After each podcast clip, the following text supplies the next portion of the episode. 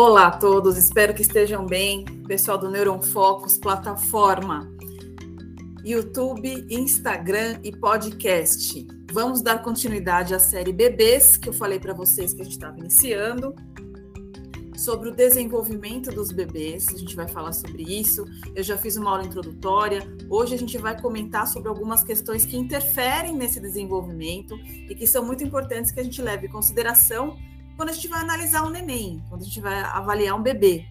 E eu comento isso muito com os meus alunos sobre essa flexibilidade ao observar os bebês, sobre o entendimento de como esse desenvolvimento ocorre, porque quando a gente está com uma visão um pouco de aluno, né, de, de adquirir conhecimento, a gente vai nos livros, vai na literatura e vai olhar a faixa na qual ocorre aquele desenvolvimento, né? Qual é o período? Então, o período tanto, por exemplo, oito meses o neném vai sentar. Então, é, aí você a gente fica com aquela visão um pouquinho mais engessada e a gente esquece de levar em consideração vários fatores que interferem no desenvolvimento motor da criança, no desenvolvimento cognitivo, psicológico, social. Eu vou comentar algumas coisas disso agora. Eu sou a professora doutora Cintia Bedeschi e bem-vindos a mais um assunto do Neuron Focus de hoje. Primeira coisa, precisamos considerar que o desenvolvimento neuromotor das crianças, ele é um processo contínuo, é um contínuo processo e na literatura eles falam como contínuo. Eu vou colocar aí para vocês, né? Porque é um processo dinâmico, multifacetado, ele é multifatorial, vários fatores interferem nesse desenvolvimento. Ele é um processo que não para. Então ele não tem início, meio e fim engessado, engessados. É isso que a gente precisa considerar. Esse essa esse processo, ele é um contínuo que vai uma fase vai se adequando na outra e vai se transformando na próxima fase. Então, é isso a gente precisa considerar. Então, é, é um processo dinâmico, contínuo, muito legal de acompanhar, né? E a gente precisa é, levar em consideração alguns aspectos. Vamos falar agora dos fatores determinantes do desenvolvimento humano. Tá? Eu vou comentar sobre alguns, eu estou aqui com, com a minha listinha e a gente vai discorrendo, tá? A gente precisa levar em consideração esses fatores. Number one, hereditariedade. É a genética tá? A genética influencia no desenvolvimento humano? Sim, claro, muito, tá? Não é só ela, ela não é o único determinante do desenvolvimento. Então, a genética faz parte, a hereditariedade faz parte.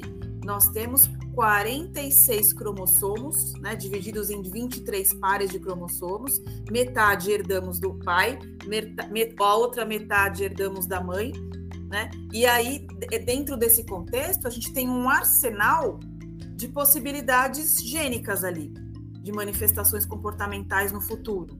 Tá? Então, esse, esse fator hereditariedade, ele é muito influente no desenvolvimento motor. Então, number one. Dois, outro fator importante que às vezes a gente esquece de levar em conta é o fator crescimento como assim crescimento? Crescimento, o aumento do corpo humano, em, em tamanho mesmo, em número de células, tá? Porque às vezes a gente considera uma habilidade motora para uma criança de um ano e aquela mesma habilidade que uma criança de 7 anos, ela vai ocorrer de forma diferente. E aquela mesma habilidade que uma pessoa de 20 anos, ou de 40 anos, ou de 60, muda completamente de acordo com a estrutura do corpo, a, o crescimento do corpo, né? É, vou, vou, dar um exemplo: controle de postura. Às vezes a criança com dois anos tem um controle postural X e dela com oito anos tem um controle postural Y, pelo próprio fator crescimento. Então, esse é um outro pilar, tá? Pilar crescimento. Próximo pilar: desenvolvimento dessas estruturas. Uma coisa é crescer em estrutura, morfologia, a forma. Outra coisa é melhorar o seu desenvolvimento.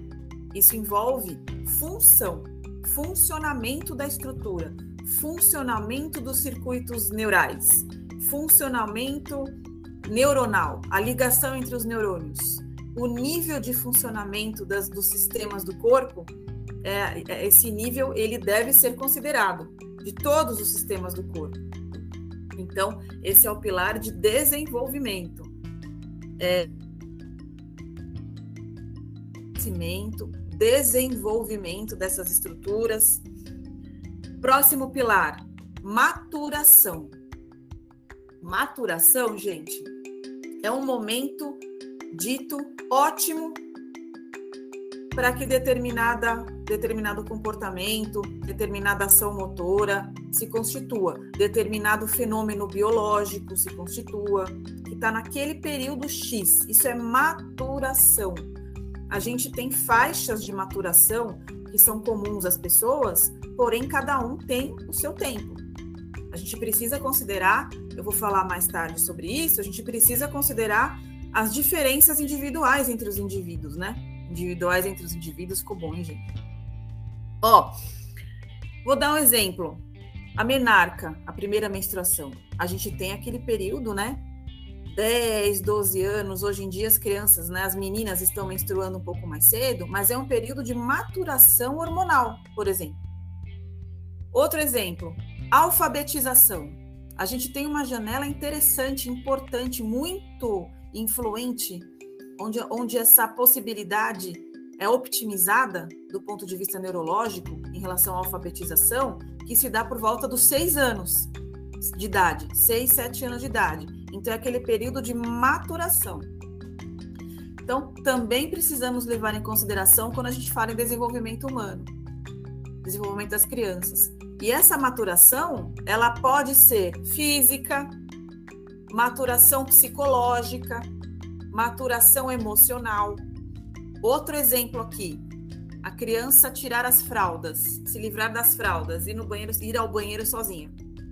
Vai no piniquinho lá fazer xixi, né?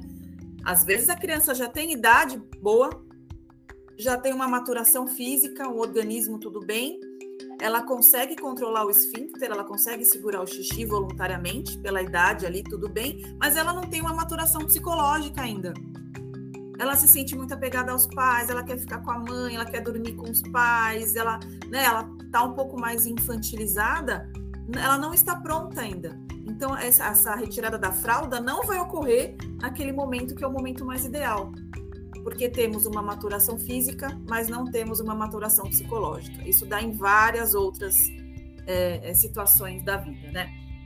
Então, um pilar para se mais um pilar para se considerar. Próximo pilar, comportamentos motores. Cada um tem a sua forma de manifestar os comportamentos motores. Levando-se em consideração genética, como eu acabei de falar, né? Genética, o crescimento, desenvolvimento e tal. Porém, toda essa questão fisiológica, ela é moldada, modulada pelo ambiente. Eu já falei isso em outra aula lá, né? Então, os contextos ambientais, eles são muito influentes no desenvolvimento motor.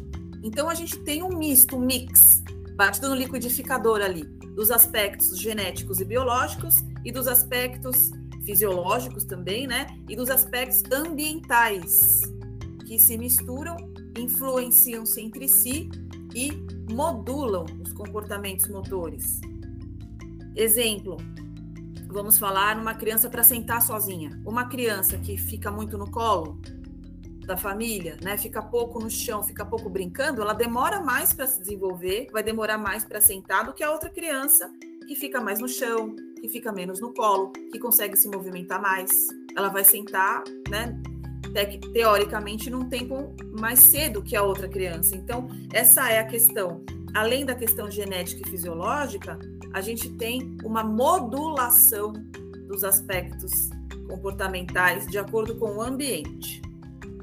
Tá? Então, os contextos ambientais, que são, aliás, vamos entrar como outro pilar, vou colocar outro pilar aqui.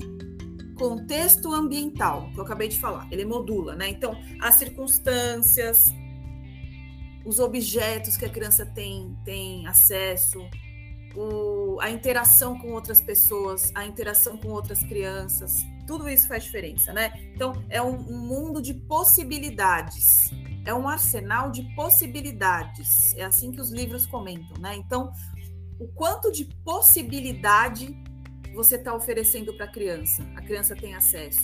Isso norteia o contexto ambiental. Você pega uma criança que tem poucas possibilidades, ela tem um arsenal menor para guiar os seus comportamentos motores, se comparando-se com uma criança que tem amplas possibilidades, tá? E um outro fator também que influencia o comportamento, que é um pouco mais óbvio, que é o fator idade. Idade. Ele está em consonância com a questão do crescimento, que eu já falei, né? Mas é, é uma criança de 7 anos é diferente de uma criança de 10 anos. A criança de 2 anos é diferente do bebê de 5 meses. Então, a idade também interfere bebês mas se a gente levar em consideração os adolescentes e os adultos e idosos, a idade também faz muita diferença, né? A capacidade muscular de flexibilidade, de gerar força, é, muda muito aos 20 anos, aos 40 anos e aos 60 anos. Então essa questão de estrutura do corpo, ela é moldada também pela cronologia, né, pela idade. Tá? E ainda para finalizar um pouco esse assunto, né? Então, esses são os fatores que interferem no comportamento humano, o desenvolvimento humano. Mas eu queria falar mais duas coisas que a gente também leva em consideração no desenvolvimento das crianças, no desenvolvimento do ser humano. Primeiro é a plasticidade neural, a capacidade que o sistema nervoso tem de se moldar, de se readaptar, de se reconstruir, de se modular né? A, a plasticidade é a, uma capacidade que todos temos full time, desde o nascimento, desde do útero até é, é, o óbito, porque não importa a idade, a gente tem plasticidade até em idosos, né? E, e não só diante de lesões. Então, não é só de, de, de, decorrente da lesão que a gente tem uma plasticidade, que a gente tem um mecanismo compensatório neurológico. Não. Essa plasticidade ela é construída, moldada ao longo da vida. Quanto mais experiência você tem em uma determinada circunstância, mais acesso você tem, de acordo com a sua idade, cronologia, fisiologia, ambiente, genética, né? Tudo isso influencia a forma com a qual o seu sistema nervoso se readapta diante das circunstâncias ambientais e das, das situações motoras que você tem que lidar, por exemplo. Então, é, essa capacidade linda que o cérebro tem, que a gente chama de neuroplasticidade, que é um processo dinâmico, contínuo. O cérebro, gente, ele não é, é quando a gente pensar em cérebro, não pensa num órgão fixo, engessado, concreto, duro, é, é, é, apagado. Não é assim. O cérebro pensa numa questão flexível, dinâmica, moldável, né? Uma estrutura mais molinha, não tão engessada, que trabalha, mais iluminada, tá? Então, é, a plasticidade é isso. Então, essa plasticidade ao longo da, do, do, tempo de vida das, dos bebês, das crianças, é o que nos mostra muito essa questão do desenvolvimento deles, né? E a gente tem janelas de maior plasticidade, janelas terapêuticas de maior plasticidade. Então, tem janelas onde tem a criança desenvolve mais em determinada função, tem janelas em relação à cognição, em relação à questão psicológica, né? Que janelas são essas? Eu vou comentar no futuro algumas questões em relação à habilidade motora, tá, gente? Em outro encontro. E por último, precisamos também considerar, levar em conta as diferenças individuais, gente. É a última questão que eu tenho para falar aqui no encontro de hoje. Eu sei que é fácil falar, atenção mamães, atenção alunos, né? É, é difícil, porém, evitem comparar uma criança com outra. Evitem comparar um filho com outro. Evitem comparar um bebê com outro. Porque, além de todos esses pilares que eu falei que, que regem o comportamento humano, a gente também tem as diferenças de cada um.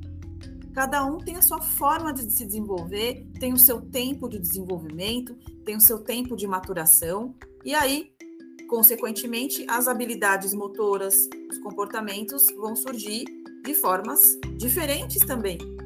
Então, vamos dar um exemplo clássico, que é o andar, adquirir a marcha, né?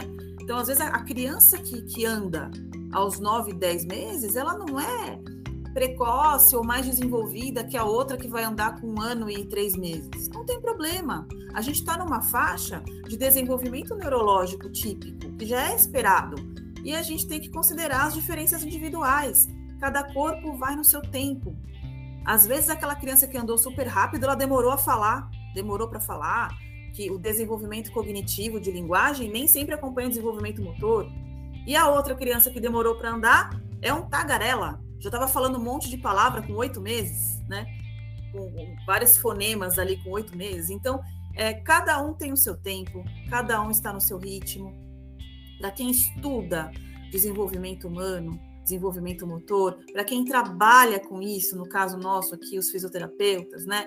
A gente precisa ter um olhar flexível, um olhar mais compassivo, que a gente possa entender o desenvolvimento, considerar os fatores, né, que influenciam esse desenvolvimento, para que a gente tome decisões clínicas assertivas, para que a gente tenha diagnósticos dentro das nossas ações aí de saúde mais precisos, levando em consideração todos esses fatores. Tá bom, gente? Espero que vocês tenham gostado.